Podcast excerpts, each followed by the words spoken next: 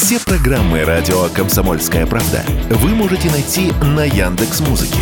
Ищите раздел вашей любимой передачи и подписывайтесь, чтобы не пропустить новый выпуск. Радио КП на Яндекс Музыке. Это удобно, просто и всегда интересно.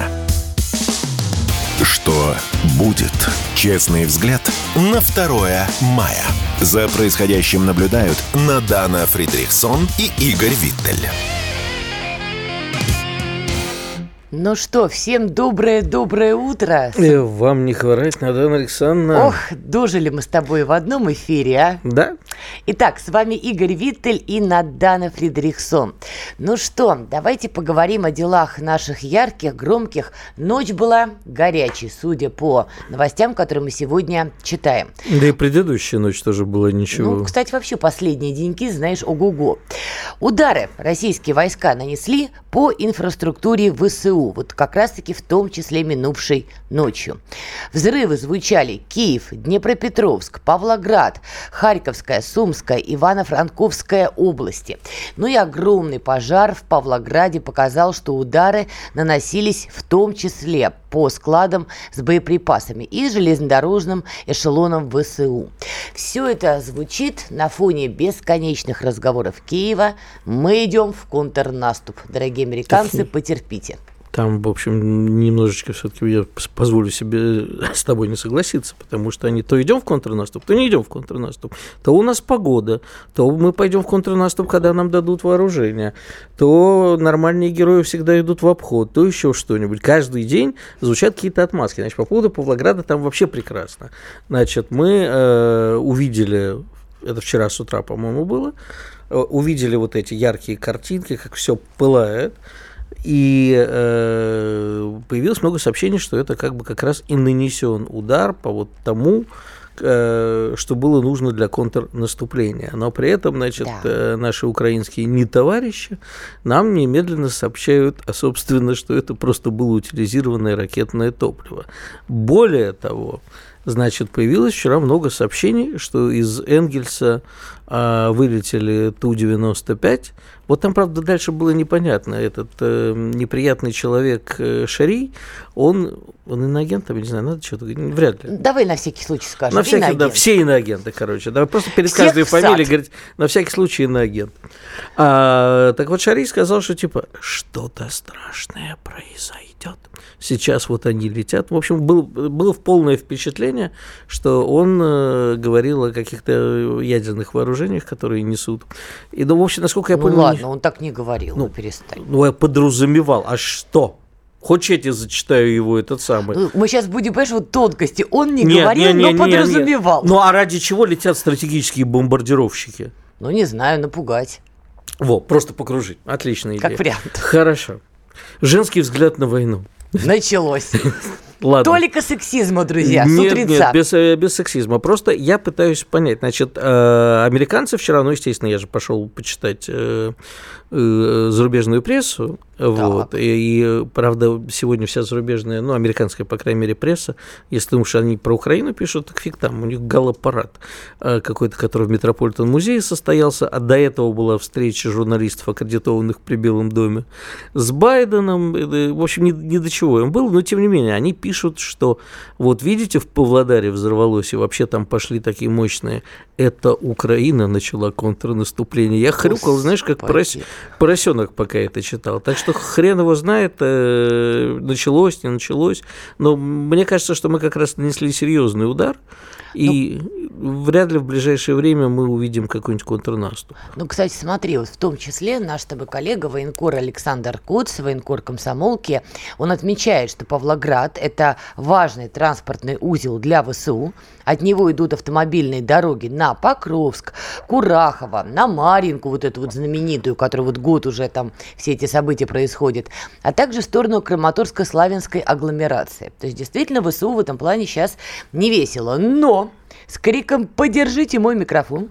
выходит Алексей Арестович, который бывший, значит, советник Офиса президента Украины.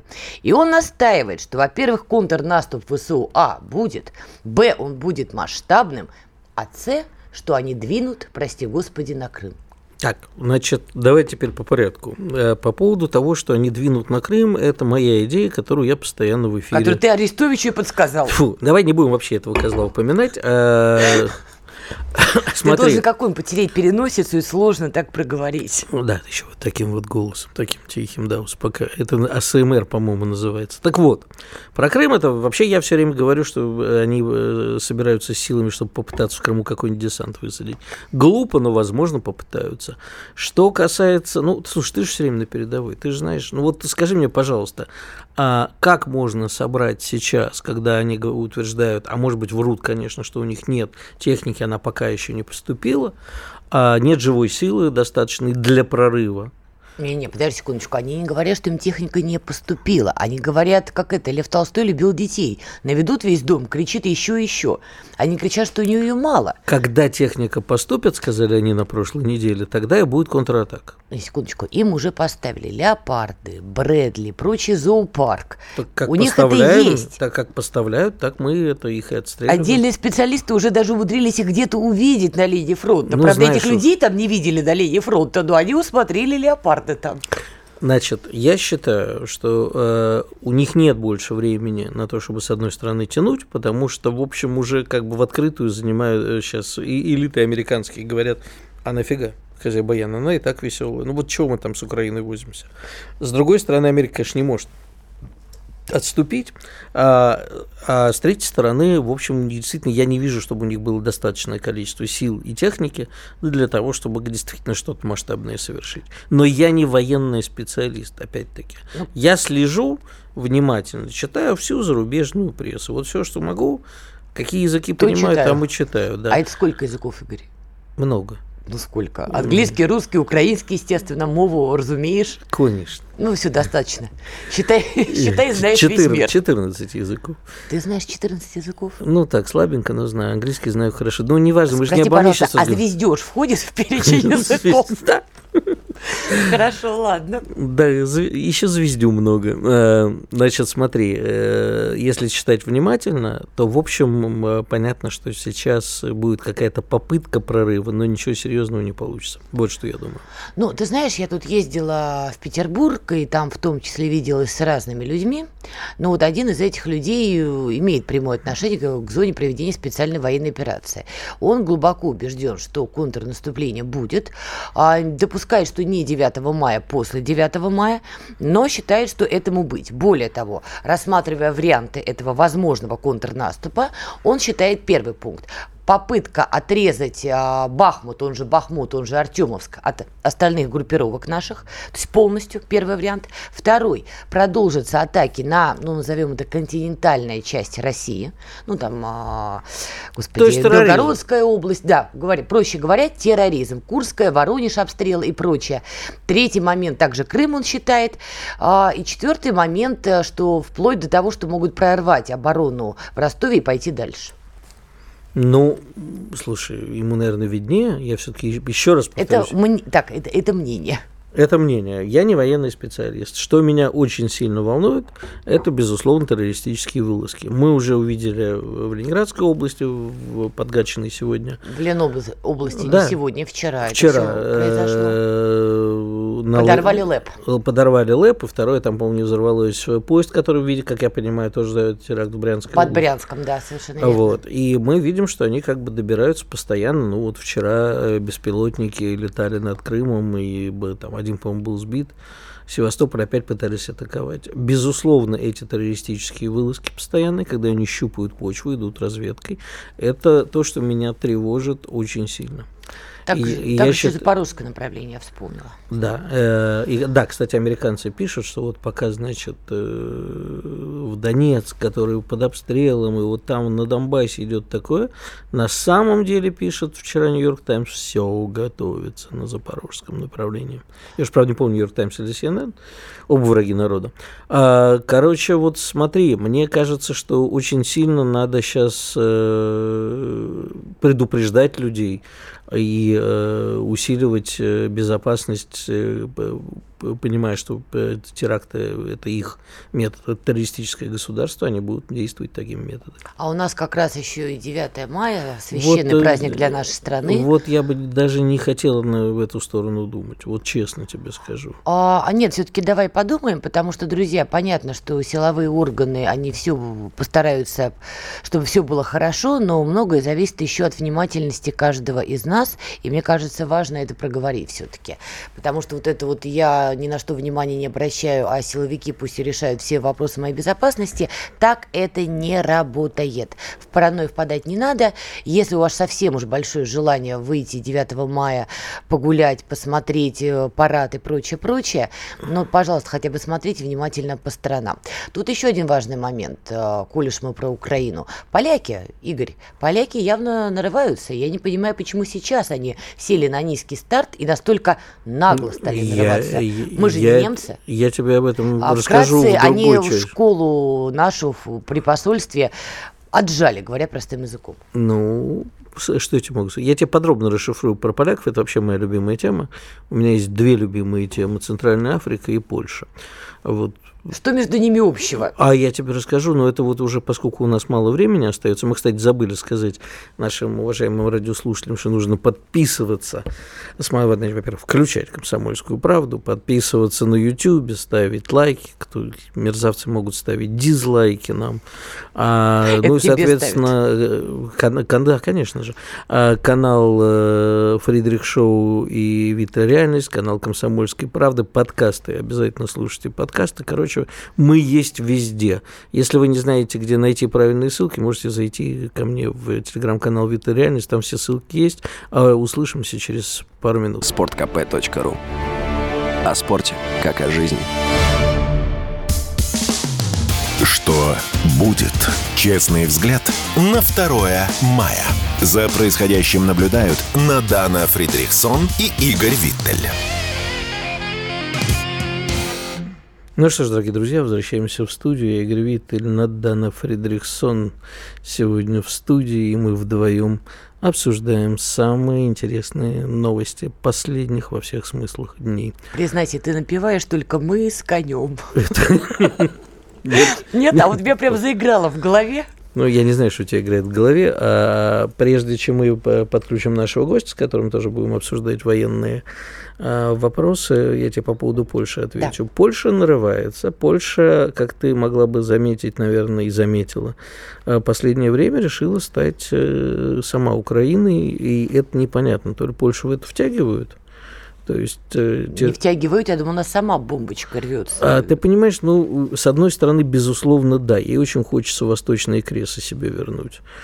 А, и, в общем-то, это такая идея. Вот смотри, вроде как никто никуда не вступает в НАТО, а неожиданно НАТО вступает само в Украину, как бы... Теперь это другая страна. Это такая Пукраина. Можем ее назвать. Польская Украина, она же Пукраина. А, вот, э, так что хреном они восточные кресы, по крайней мере, в Беларуси, это пусть забирают.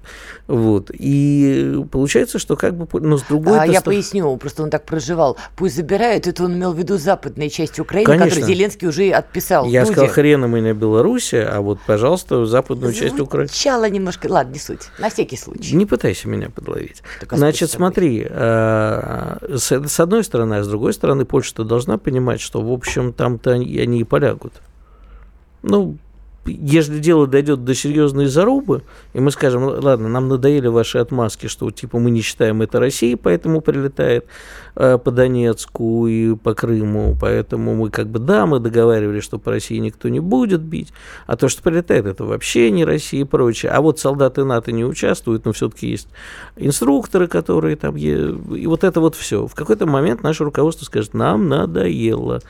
И теперь мы считаем, что НАТО воюет с нами. Ну вот тогда поляки тому полягут. Надо им это? Ну, в очередной раз получат. Но давай поговорим об этом с военным экспертом. Военный эксперт Александр Артамонов с нами на связи. Здравствуйте, Александр. Алекс... Добрый день, Здравствуйте. Ну что ж, Надана, наш гость весь твой. Ты Ой, у нас прекрасно. специалист по военке. Я бы сказал доброе утро, Саша. А, давай по порядку начнем. Мы тут с Игорем говорили про планы ВСУ. Будут они в итоге контрнаступать, не будут они контрнаступать. Игорь уверен, что после минувшей ночи и то, что Минобороны перечислили, по каким объектам и где были нанесены удары, что контрнаступ украинский к переживанию Байдена и его кролика вымышленного, что он снова откладывается. Ну, ты знаешь, победные реляции я тут э, как бы делать не буду, потому что считаю, что это неправильно а по некоторым соображениям. И, наверное, э, начну, как мы любим говорить, сразу начну с э, какого-то такого, ну, скажем, предположения, которое может кому-то не понравиться. Они будут так или иначе наступать в том случае, если мы им позволим. Вот так вот. Это такое парадоксальное высказывание э, из моих уст. Я сейчас говорю не о том, то, что мы делаем. Мы делаем все то, что надо, но то, что мы делаем, скорее вписывается в концепцию «зиц-крик», как говорили немцы э, в 30-е там, и так далее годы э, прошлого столетия. То есть имеется в виду это сидячая война. Мы э, держим оборону, мы э, выдавливаем из подъездов, из домов, из квадратных километров э, Артемовска, так сказать, озверевших укронацистов. И вот параллельно мы этим совершенно заслуженно, кстати, очень гордимся, то, что мы, они не могут развить стратегическую инициативу. В наступлении, если ты мне задала вопрос, поэтому я должен на него прежде всего и ответить, в наступление сейчас я не верю. В то, то, что я называю наступлением, то, чем меня учили в военной академии, до этого, так сказать, вот, собственно, в училище, я не верю, что это возможно. А не что верю, ты называешь как... наступлением? Давай сопоставим твое ну, понимание ну, и ВСУ. Конечно. Наступлением, нет, ну, ВСУ просто ну, много чего говорит, но наступлением я называю развитие стратегической инициативы, занятием ряда населенных пунктов с, э, скажем так, поражением нашей передовой линии э, и фактически перенесением военных действий на ту территорию, которая, к сожалению, пока еще очень плохо защищена, потому что у нас нет дивизии охраны тыла. Я об этом говорил, буду говорить. И считаю, что роль журналиста, в числе военного, не в том, чтобы я говорил «ура, кабура» и страшно радовался окружающей действительности. А, дело в том, что а, вот если им бы это удалось, во что я не верю в данный момент, тогда да, это было бы наступление, о котором они трубят уже последние много месяцев. Мы об этом все дружно, коллеги, знаем. Не верю, а, потому что я живу на Земле, тут есть вполне физические законы, и каким-то образом подобные э, действия предпринимать э, без достижения господства в воздухе, наличия, ну, скажем так, большого бронетанкового кулака я могу продолжить эту тему, при том что я знаю, сколько какой техники будет поставлено в ближайшие две недели. А из, что будет поставлено? Будет поставлено, и «Комсомольская правда» тоже об этом неплохо знает, порядка тысячи единиц бронетехники, из которых 400 э, танков разношерстных и разнотипных, начиная со старых Challenger-2 с бескартузной системой заряжания, это вообще времен покорения Крыма, когда отдельно вставляется пороховой заряд, отдельно, грубо говоря, сама э, гильза с тем, то, что летит дальше, ну, со снарядом, а, и без, естественно, автомата заряжания, отдельно леопарды различных модификаций, леопард-1, который годится только для а, оборонных действий. С точки зрения я недавно говорил со специалистами из немецкой армии, из немецкой, не из российской. Они говорят, Леопард-1 готовится только, э, годится только для использования в капонирах при оборонительных действиях. Леопард-2, А4, А6 модификаций у них нет. А машины боевые Брэдли американского производства очень неплохие против БТР-1, хуже против БТР-2, но у нас сейчас уже есть и БТР-3, хотя, я понимаю, сейчас скажут, не в достаточном количестве. Я могу продолжить, но просто чтобы не утомлять никого, потому что сейчас пойдет речь тогда и о ствольной артиллерии. А, но будет Знаю... масштабная поставка. То есть Игорь оказался прав. До этого да. была какая-то мелкотня, вот сейчас будет крупный пакет Игорь такой. Прав. Игорь прав. Я нисколько не сомневаюсь в том, что он прав, и сам это дело подчеркиваю. А я вот сомневалась все это время, знаешь ли. Да, да. Посмотрела ты, на Игоря и сомневалась. Так. Ты, ты сомневалась, как говорится, коллеги, истина где-то рядом, она нередко посередине. Игорь прав с тем, то, что все подпаски, э, прошу прощения, э, все э, поставки, все поставки абсолютно подписаны и будут идти. А, Игорь, не то, что не прав, я не слышал, что он это говорил. А в чем права ты? Ты права, на мой взгляд, в том, потому что я тоже послушал окончание вашей дискуссии, подключившись к эфиру, что в данный момент подготовить то, что сумеет прорвать нашу оборону, они не могут. Но то, то что они обязательно бросят то, что придет вот буквально через неделю к линии фронта против нас, они бросят, потому что им необходимо получать, я прямо иду к концу мысли, потом могу ее расшивать сколько угодно, им необходимо получать новые-новые кредиты. В том числе западники должны оправдывать те бюджетные расходы, на которые они идут, для того, чтобы действительно в данный момент а, перейти к экономике военного времени, а экономике не обороны, а наступления, фактически ведения войны. А для этого необходимо, чтобы украинцы показывали чудеса храбрости, несмотря на то, что и Марк Милли, и все остальные давно заявили, да, собственно, Залужный об этом говорит, то, что больше 100 тысяч, у них, так сказать, там трехсотых, двухсотых, трехсотых, еще больше, естественно, по военным э, пропорциям обычно в 2-3 раза относительно двухсотых, то есть э, раненых в 2-3 раза больше, чем убитых. Но э, в любом случае они, конечно же, пойдут в ну, некую симуляцию наступления. Но дело в том, что мы об этом знаем. Естественно, мы к этому готовимся. По-своему, это как прорыв мертвецов это то, что не даст ничего ровным счетом с точки зрения развития стратегической инициативы, но они на это обязательно пойдут, потому что они абсолютно не вольны в тех действиях, которые они совершают. Они будут обвинять кого угодно, от Буданова, который уже обвинили в том, что он в Артемовске положил свет в украинской армии. Ну, там можно говорить, что в Дебальцево они клали в свое время свет армии. Ну, это а в Мариуполе-то, господи боже мой, если вспомнить по их а, мнению, да, кого да. они там оставили. Но вообще прорыв мертвецов, это э, главное, чтобы атаки мертвецов не было как под Осовцом, а то это все-таки пример героизма. Игорь, именно я знал то, что вы в качестве, естественно, человека с глубокой культурой Вы-то? А, да, так БТСов, когда газировали наше подразделение. Мы сегодня со всех сторон прилетаем. Александр, а вот такой-то вопрос. А как э, может идти контрнаступление без авиационного прикрытия? И кто его будет осуществлять? И где летчики? Так я же только что об этом сказал. Я сказал то, что никакого э, развития стратегической инициативы без достижения господства в воздухе просто этому учат как с первого класса. Ну, это риторический был вопрос, я просто хотел в очередной раз. Я, а, нет, я, не то, что вас в этом отношении как-то, так сказать, ну я же говорил, нет, а просто mm. к тому, что в том мысли развить, поддержать, есть смысл в том, то, что творится, меня это нисколько не радует, я говорю, я очень далек, далек от победных корреляций, гром победы раздавайся, что я понимаю, что происходит, и начал с того, что фактически с критики это, конечно, ну не то, что мне это легко очень дается, потому что вокруг люди, которые тоже а, ко мне хорошо относятся, они вполне под погонами, эти люди. Но, тем не менее, мы даем сейчас им возможность так поступать. Почему мы даем? Ну, честно говоря, тут есть разные гипотезы. Почему мы даем? Почему я так говорю? Потому что, э, естественно, мы можем уничтожить коммуникации. Мы их не уничтожаем на сегодня. У нас есть э, аналог ГПУ-42, по-моему, 42 или 43, то есть это тяжелые, скажем так, объемные Бункерная бомба, да.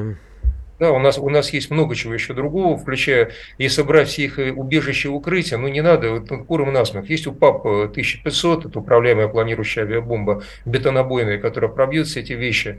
Мы можем, конечно, отправить авиацию, не обязательно стратегов, но, в принципе, почему бы, почему бы нет, которые на, на тех высотах, на которых фактически система ПВО и ПРО, включая хваленная Starstreak, не действует или действует на пределе, или NASAMS. NASAMS великолепная система, лгать не буду. Ее пока очень сильно мало, и, а Starstreak Streak только заявлен, даже что-то не видел его на линии фронта. Саша, еще люб... уточняющий момент, у нас, правда, 40 секунд будет. Понятно, да. что F-16 Украине никто пока не поставил, я говорю пока, но разговорчики да. ведутся, но возьмем нижние слои неба и воздуха. У украинцев неплохо с дронами, и шли разговоры о том, что они собираются направлять рой дронов. Я понимаю, что дроны это не авиация, но дроны, например, могут в том числе закидывать бомбы. А давайте вот после э, перерыва ответим уже, Александр, потому что у нас э, буквально Хорошо, 10 секунд остается. Ни, никуда не переключается, а мы напоминаем, что надо обязательно подписываться на радио «Комсомольскую правду». Идет трансляция в Ютьюбе, ВКонтактике обязательно заходите, ставьте лайки. А подписывайтесь, кому нравится, ставьте дизлайки. Карма вас обязательно настигнет. Мы вернемся через либо несколько карма, минут. Либо карма, либо витель. Что-нибудь восточное настигнет. Карма вителя. Радио «Комсомольская правда». Срочно о важном. Что будет? Честный взгляд на 2 мая. За происходящим наблюдают Надана Фридрихсон и Игорь Виттель.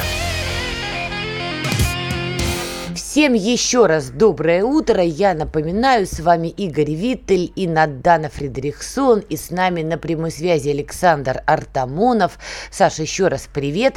А я напомню свой тонкий, коварный вопрос, который я задавала до того, как мы ушли на эту паузу. А Саша с нами? Я здесь. Да, все замечательно. А, я задавала вопрос по поводу господства в воздухе. Украинской стороне F-16 еще, конечно же, не поставили пока что, все-таки оговорюсь, но есть такой нижний воздух, дроны, и ВСУ грозят, что рой дронов они будут направлять. Тактика уже известная, боевики ИГИЛ, запрещенные в России террористы в Сирию использовали. Ну и, в общем, они некоторые видео сливают в свои сегменты интернета, да, они готовят рой. Насколько это опасно? Ну, смотри, на все заданные тобой вопросы, настолько, насколько я могу, естественно, ответить, да, в пределах своей компетенции. Ну, во-первых, конечно же, опасность дронов очень велика. Это террористическое оружие, и сейчас очень любят везде обсуждать. Не скажу, что это кухонные разговоры, потому что это нормально, когда люди интересуются, а что будет, если полетят тысячи дронов. Первый вопрос. Ну, это постараюсь очень быстро какой-то набросать картину, насколько могу. Значит, если полетят тысячи дронов, а, могут ли это сделать украинцы? Да, могут. Если не подготовлены для этого бригады операторов, есть. Их есть несколько тысяч человек. Какие дроны они используют? Они используют самые дешевые дроны, фактически без инерциальной системы навигации, без спутниковой системы навигации, это разные, естественно, системы. Они используют дроны, которые требуют высокой квалификации операторов и которые стоят крайне мало. Потому что эти дроны, как я сказал, не обладают вот этими каналами связи. Это не Рипер, я имею в виду Рипер, который был, потерял управление над Черным морем, который 78 миллионов долларов, и который управляется из а, Аризоны даже не из Европы. Это сложная система, могу говорить, но сейчас не об этом. Вот, это самые простые, 3 копейки с автоматической системой сброса, нечто подобное. Я сейчас был в Луганске, мы тестировали нечто подобное с нашей стороны. Саш, ну, вопрос вот, не в этом. Они могут рой дронов использовать да. при попытке своего контрнаступа, компенсируя то, что у них нет господства в воздухе нет. в плане авиации. Это сейчас снова нет, нет и нет, потому что дрон это оружие, еще раз говорю, террористическое. Даже если полетит несколько тысяч дронов, это ничего на счетом не решит. Дрон а, способен, конечно же, принести ну, много, даже не проблем, а, скажем так, угроз для людей, которые сидят в окопах, но основная цель дрона сейчас – это фактически корректировка артиллерийского огня. Саш, позволь не качестве... согласиться, а как же дроны, которые несут взрывчатые вещества, и в конце концов, если дроны пролетают, прости господи, даже над танками и попадают а, в нужное место, то они так могут Да подорвать. чего там над, над танками? Мы прекрасно видели, как они в э, траншеи кидают. И в траншеи кидают, совершенно верно. Я имею в виду, что добиться таким образом какого-либо прорыва или господства в воздухе, коллеги, еще раз повторяю, невозможно. Танк э, пробить, э, простите, малым фугасом, ну, давайте попробуем. Его пробивают, э, простите, при помощи кумулятивной струи, так сказать, вот тандемного еще, так сказать, боеприпаса. Это, ну, как, ну, можно попробовать. Но если в люк попасть, Саш, ну, не мне тебе рассказывать, да, тогда Нет, плохо. То есть ты себе представляешь рой дронов, да, как в моем юности говорили, Рой Медведев был такой персонаж, рой дронов, который летит и прицельно в люк танка. Конечно. Про то же самое.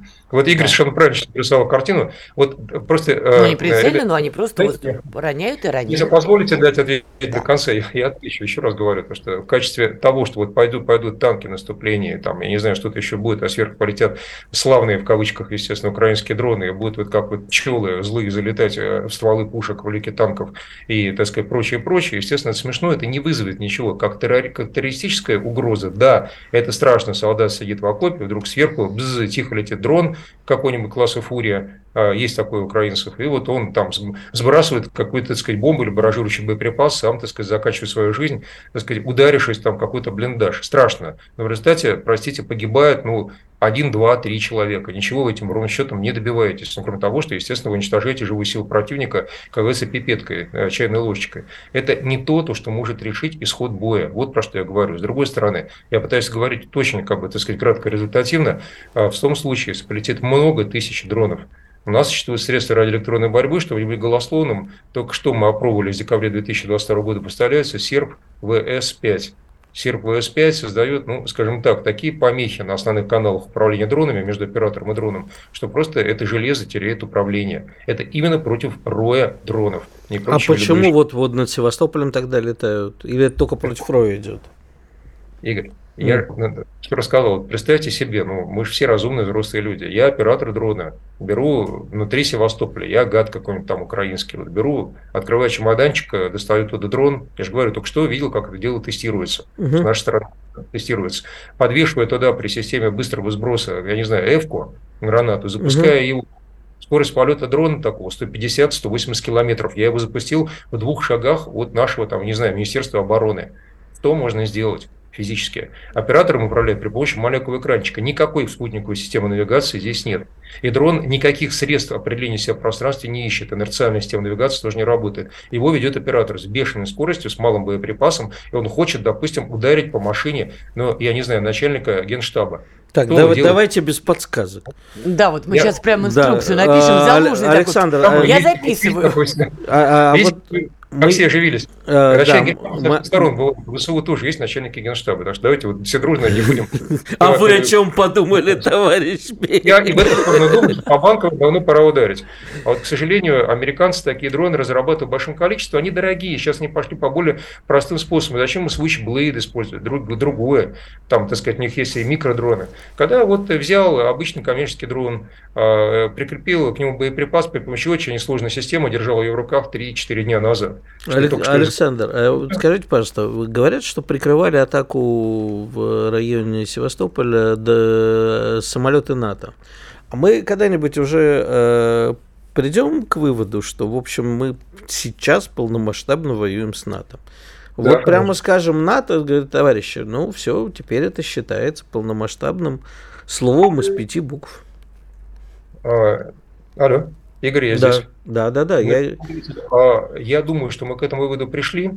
У нас есть своеобразные правила ведения национальной игры, переначено известное название фильма, потому что мы никогда не любим сообщать то, что мы делаем. Я считаю, немножечко мы тут это слишком уходим в секретность византийского разлива, потому что народ, как говорится, имеет право знать хотя по минимуму, чтобы понимать.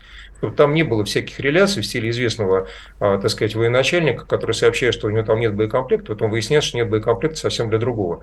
Но не суть. Э, суть в том, то, что, э, смотрите, пытаясь давать то, то, что вы можете проверить сами, все. 7-8 а, раз Мишустин приказал увеличить выпуск э, боеприпасов, будучи, так сказать, в нашей оружейной кузнице на Урале. И не только, куда я сейчас тоже направляюсь. В 7-8 раз.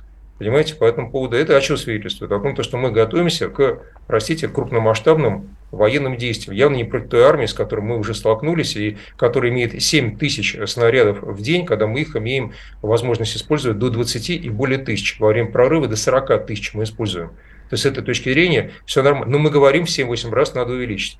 Расчехляются, простите, калибры а, а, патронных заводов. Мы производим до 6 миллиардов патронов вот до военного времени производили. Сейчас поставлена, так сказать, задача увеличить. И мы только-только раскочегариваем мощность. Я могу сказать, что они загружены только на 20-30% в настоящее время по патронным заводам. По этому поводу, с этой точки зрения, я вижу, к чему мы готовимся. Я продолжу, пожалуйста.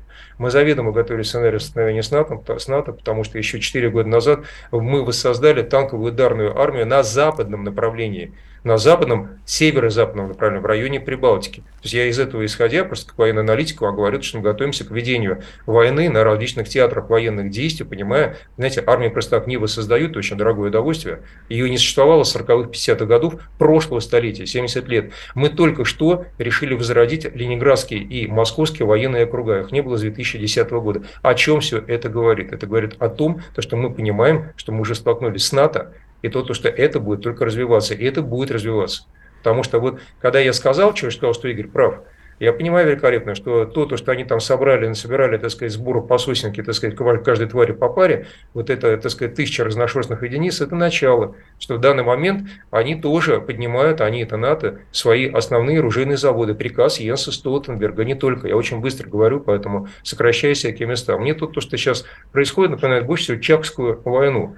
Чакская война, война, которая велась в свое время между Парагваем и Боливией, и там выступали, с одной стороны, замечательный русский генерал Иван Тимофеевич Беляев, начальник генштаба в Ассунсьоне, вот, а с другой стороны выступал Ганс Кунт, это немец, и, собственно, почему я об этом вспомнил, 32-35 годы. Что они делали? Фактически все тогда военные а, люди смотрели внимательно, как военная, ну, скажем так, стратегия э, немцев сталкивается с российским генштабом. Еще старые, конечно, закалки, подготовки а, Российской империи, ну, тогда это было недавно, за 20 лет до этого. И все делали выводы. Александр, Результат... Э, у нас просто еще мало времени остается. Пожалуйста, Из того, что пожалуйста. вы описываете, я правильно понимаю, что мы готовимся, и они готовятся к конвенциональной войне? А без да. применения тяжелого ядерного оружия, тактического ядерного оружия, стратегического ядерного оружия, что Очень мы просто готовимся к конвенциональной войне, правильно? Очень быстро отвечаю, да, мы готовимся к конвенциональной войне, ну, в том числе и они, и мы, а на всякий случай готовят и ТЯО, а если вспомнить то, что только что Александр Григорьевич сказал, что они против э, размещения себя и стратегического вооружения ядерного, то мы понимаем, что все сценарии возможны, поэтому никто до них не дойдет, потому что обеих сторон они готовы. Но на вопрос на данные последние секунды скажу, что сейчас украинцы тренируются на «Мираж», 2000 французских истребителей четвертого поколения очень высокого класса на двух военных базах во Франции. Это говорит о том, что в скором времени самолеты у них появятся. То есть а Франция вот это... вовлечена все равно вот в этот процесс? Надана более чем. И мало того, они готовы поставить 150 низ «Миражей 2000», которые сняты с вооружения во Франции. Это очень серьезно. Спасибо. Поэтому... Спасибо. Александр Пожалуйста. Артамонов был с нами, военный эксперт. Ну, вот так вот надо. Порадовали мы народ в кавычках э, А я хотела еще про майские стачки во Франции. Ну да ладно. Это мы с тобой раз. в следующем э, А о чем с тобой говорить поговорим, на да. эту тему? Ладно, прервемся, скоро продолжим. Радио «Комсомольская правда». Мы быстрее телеграм-каналов. Что будет? Честный взгляд на 2 мая. За происходящим наблюдают Надана Фридрихсон и Игорь Виттель. Итак, мы с вами, мы продолжаем, как справедливо тут написали в комментариях, господа все в Париже. Ну, коль уж мы об этом заговорили, там может быть и господа, может быть там и хруст булки, но вот в минувший французской, день... Французской булки. Ну, если мы про Францию, какой еще, Игорь? Неважно. Хотя в данной ситуации скорее китайская уже, ладненько. Так вот, 1, 1 мая во Франции прошло по всем заветам дедушки Ленина. Забастовка, стать тачка, стычки Не с полицией. Не кулаком по столу, мы на радио. Да я, понимаешь, киплю буквально. Так вот, э, стычки с полицией в итоге разгоняли опять э, протестующих э, газом, дубинками. В очередной раз французы выступают против повышения пенсионного возраста. И на этом фоне появляется Макрон с криком «Поддержите мой багет, а я буду помогать Зеленскому». Вот как ты считаешь, доколе, доселе французы будут все это терпеть? Ну, я вообще на одной Франции не э, останавливался. Это общемировая история и общеевропейская история. Сейчас просто где-то прорывается в силу темперамента французов, это чуть более Э, наглядно выглядит. И на самом деле у них вчера была французская масленица, я бы сказал, потому что везде жгли чучело Макрона, портреты Макрона. Прямо вот я наблюдал, и вот душа радовалась. Послушай, ну... 782 тысячи человек приняли вчера участие в этих во всех акциях. Смотри, они даже не, не столько, то есть мы же как, ну я как старый революционер, верный ленинец, прекрасно помню, э, что как бы бывает в истории куча причин, а бывает повод. Вот пенсионная реформа это повод.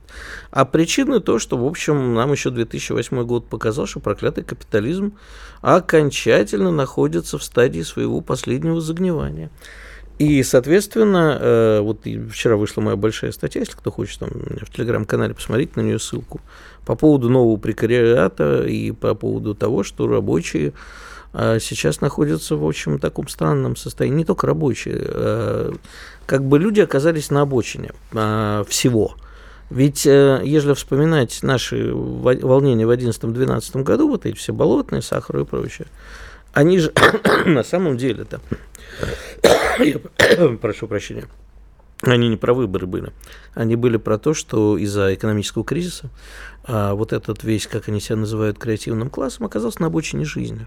Вот. Это они в своих норковых шубах оказались на обочине жизни. Да, но шубы-то у них остались от предыдущей хм. еще жизни. А... У нас с тобой разное прочтение событий 2012 года. Нет, ну, подожди, да одну секундочку. Одну секундочку. А произошло именно это, потому что вот эти все безумные бездельники, которые со школьной скамьи, вот только вот закончив 4 там курса, приходили, говорили, я хочу работать не меньше, чем на 2000 долларов, 2008 год, заметь, 2008, 2009 и так далее – эти люди должны были оказаться на обочине жизни. Это люди э, без... Э... Игорь, никто в 2012 году из тех, кто устраивал э, вот эти все дела, не был на обочине жизни. Конечно, были. Ну кто, Бажена Рынска у нас выброшена была на обочину жизни. В определенном смысле, Иноагент да. Э, Значит, Навальный тогда не посаженный у нас был выброшен на обочину Безус... жизни. Яшин на самокате был выброшен или что? Яшин выброшен на самокаты не хочу. Когда человек сидит в тюрьме, я его не обсуждаю. Это иноагент Яшин, наверное. Да? А, я не про это сейчас говорю, а про то, что э, мы же говорим не о тех, кто были вожди. Вожди, кстати, были выброшены на обочину жизни не э, потому, что они всегда были э, ум, честь и совесть тусовочки. Они до сих пор так думают. Понимаешь, вот эти вот все последние события, как мы с тобой из Франции немножко перескочили. Я не знаю, как ты вообще перешел с Франции Я тебе до объясню. Это движение, 12 года. движения одни и те же, потому что э, когда ты и так беднеешь, а у тебя постоянно, э, я сейчас уже не про нашу говорю ситуацию, про Европу, ты беднеешь, а у тебя руководство говорит, нет, мы должны помочь несчастной Украине. Ну вот естественно, естественно, в какой-то момент это начинает ломаться. И в какой-то момент, безусловно, вопрос только, когда это перейдет в следующую А вот что стадию. не сломалось, Игорь? Мы хороним Запад. А я не- не родилась, ты уже хоронил Запад, понимаешь? Прости, Господи. Девочка, Скоро мне не могилу. стоит мне лишний раз макать моим почтенным возрастом. Это наоборот с уважением. Значит, ну ты не хранил загнивающий Запад в студенчестве? Хранил. А, нет, уже в студенчестве, конечно, нет. Ну ты чего? В студенчестве я был очарован Западом. Хорошо, ты в понял детстве, мою мысль. в детстве, да. Значит, смотри, э, а на что менять? Ну вот посмотри сейчас на политиков в той же Франции. Ну кого? Макрон? Все последующие, если это только будет... э, Вы не Макрон, господи, прости, ради бога, оговорился. а Марин Ле Пен? Ну вот любой следующий политик будет придерживаться примерно такого же. И в Америке будет то же самое. Да, Америка сейчас разломана. Да, в Америке фактически уже на грани гражданской войны. Не то, что вот с винтовочками бегают, но ментальная гражданская война давно идет. Уровень жизни падает.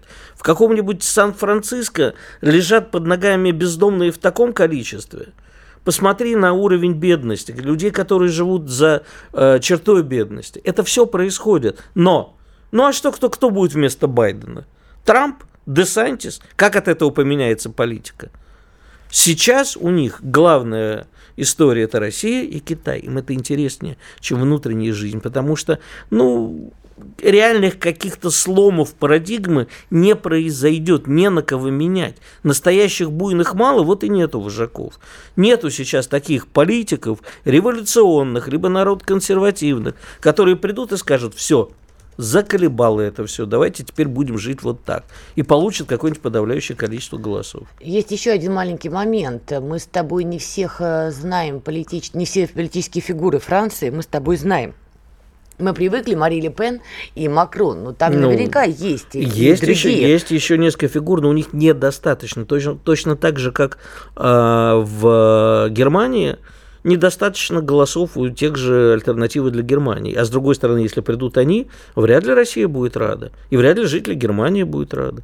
Ну, если они не начнут тогда очередной реванш, как это бывает. Я просто всегда считала, что их экономические проблемы, ну хотя в таких э, странах, как Франция, Германия, что это затормозит их дальнейшее вовлечение вот в украинский театр действий. Что в какой-то момент они скажут, так, стоп, у нас тут накопилось своего багажа столько, давайте вы отдельно, мы отдельно. Ну. Но чем хуже у Шольца и у Макрона, тем больше они втягиваются на Украину. Хорошо, допустим, они проиграют следующие выборы. Не они, так кто... То есть кто Макрон и был. так уже переизбираться не может. Да, я понимаю. Э, Я говорю, ну, допустим, как бы вот эта вот тусовочка макроновская или шольцевская пере, э, проиграет следующие выборы. Кто будет вместо? Ты считаешь, что изменится как политика, как внутренняя, так и э, внешняя? Я Вот наблюдаю извини, за одну секунду. французами, начинаю думать, что если они сами не поменяют элиты, им поменяют. Значит, смотри, а, я как социалист, я, конечно, против повышения пенсионного возраста.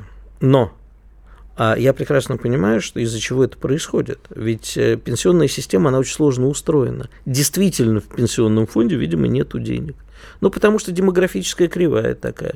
Ведь молодые должны кормить старых, а рождаемость падает. Да там хуже, молодежь не хочет чем стар. работать. Молодежь не хочет работать, новый вот этот прекариат, как мы очень любим. Э, Сегодня много умных слов, да, мне уже попросили слово конвенциональная война, кстати, расшифровать. Расшифровываю, это обычная война, которая вот традиционно, пехота, танки, все как было раньше. А не конвенциональная, это со спутника или ядерные ракеты. Не дают тебе тряхнуть интеллектом, ироды. Нет, не дают, да. А вся история вот как бы с новым рабочим классом, с искусственным интеллектом, кстати. Игорь, о давай котором- вот все только в оливешку не мешай с утреца. Нет, а это все равно. Это, что, ты не любишь оливешечку с С утра? утреца, знаешь, не очень. Хорошо. Давай как-то все-таки Значит, сыр все отдельно, это приведет отдельно. к тому, что окажется очень много лишних людей, Так. обладающих правом голоса. Но что, за что бы они не проголосовали, это, к сожалению, не изменит их э, жизнь. А лишить могут только элиты. Грязные, гнусные, продажные, коррумпированные элиты мировой закулисы. Вот они будут решать между собой. Они решают это уже не столько между собой, сколько выносят на публику, и проблемы, о которых ты говоришь, они, безусловно, имеют место быть, но, видимо, видимо, по старой доброй памяти наши западные партнеры решили выдавливать все эти проблемы в едином направлении боевые действия. Тут новость еще одна. Соглашение между Соединенными Штатами и Финляндией позволит Америке, значит, по сути, открыть на территории этой самой Финляндии военную базу, хранить там военную технику, проводить учения на финской земле, ну и прочее, прочее. Вот как ты это оцениваешь? Ну, насколько я понимаю, они пока про ядерное оружие э, не, не заявили, а остальное, ну, пускай. Ну, бог с ним пока с ядерным оружием. Вот это уже- всех заклинил на ядерное оружие. Нет, ну просто когда у нас на границе бы стояли ракеты с коротким подлетным временем, они и так там, в общем, недалеко. Но э, это было бы совсем неприятно. А пусть там проводят, вряд ли они полезут. То есть ты не видишь ничего ужасного в том, что вот сейчас Финляндия и НАТО об этом договариваются. А Финляндия всегда была неформально, но в НАТО. Они всегда проводили совместные учения. Они, ну, Проводить учения на своей территории размещать, знаешь, две большие разницы. согласен. Ну, как бы я не, не паниковал бы из-за этого. Нам- Не хочешь Ар- в Питер переехать? Артамонов э, сказал абсолютно правильно. Мы уже видно, что дело идет к большому, это, как говорил там Беня Крику Бабеля, сдается нам, что у нас горит сажа, вот как бы все идет к большому бэмцу, к этому, значит, надо быть просто готовым. Ой, большому Бэмсу мы все дружно идем. Вопрос, э, ты знаешь, такой здесь философский. Как при этом нервы держать в кулаке? Ты заметил, как нервно реагируют наши с тобой сограждане на все эти события? Там, а, все, караул, спасите, помогите. Или ура! Сограждане, Как смерть это посередине. не страшно. Успокоил. А можно что-то вот посерединке? Ну, Можешь, можно, но не при нашей, видимо, жизни. Нам выпало жить в эпоху перемен в очередной раз, понимаешь? Я рада этому, не знаю, Вот и я абсолютно рад, поэтому успокойтесь, сограждане, ничего. Просто будьте готовы ко всему. А мы через некоторое время вернемся в студию. Сейчас будем отвечать в большом перерыве на ваши вопросы. Если вы, конечно, нам будете задавать что-нибудь э, умное, будете спрашивать, мы обязательно с Наданой ответим. А сами вернемся в студию после рекламы, новостей. Подписывайтесь на «Комсомольскую правду», на нашу трансляцию в YouTube. Вернемся через несколько минут. Чтобы получать еще больше информации и эксклюзивных материалов, присоединяйтесь к радио «Комсомольская правда» в соцсетях. В отечественных социальных сетях. Смотрите новые выпуски на Рутьюбе, читайте телеграм-канал, добавляйтесь в друзья ВКонтакте, подписывайтесь, смотрите и слушайте. Радио «Комсомольская правда». Самая оперативная и проверенная информация в эфире и соцсетях.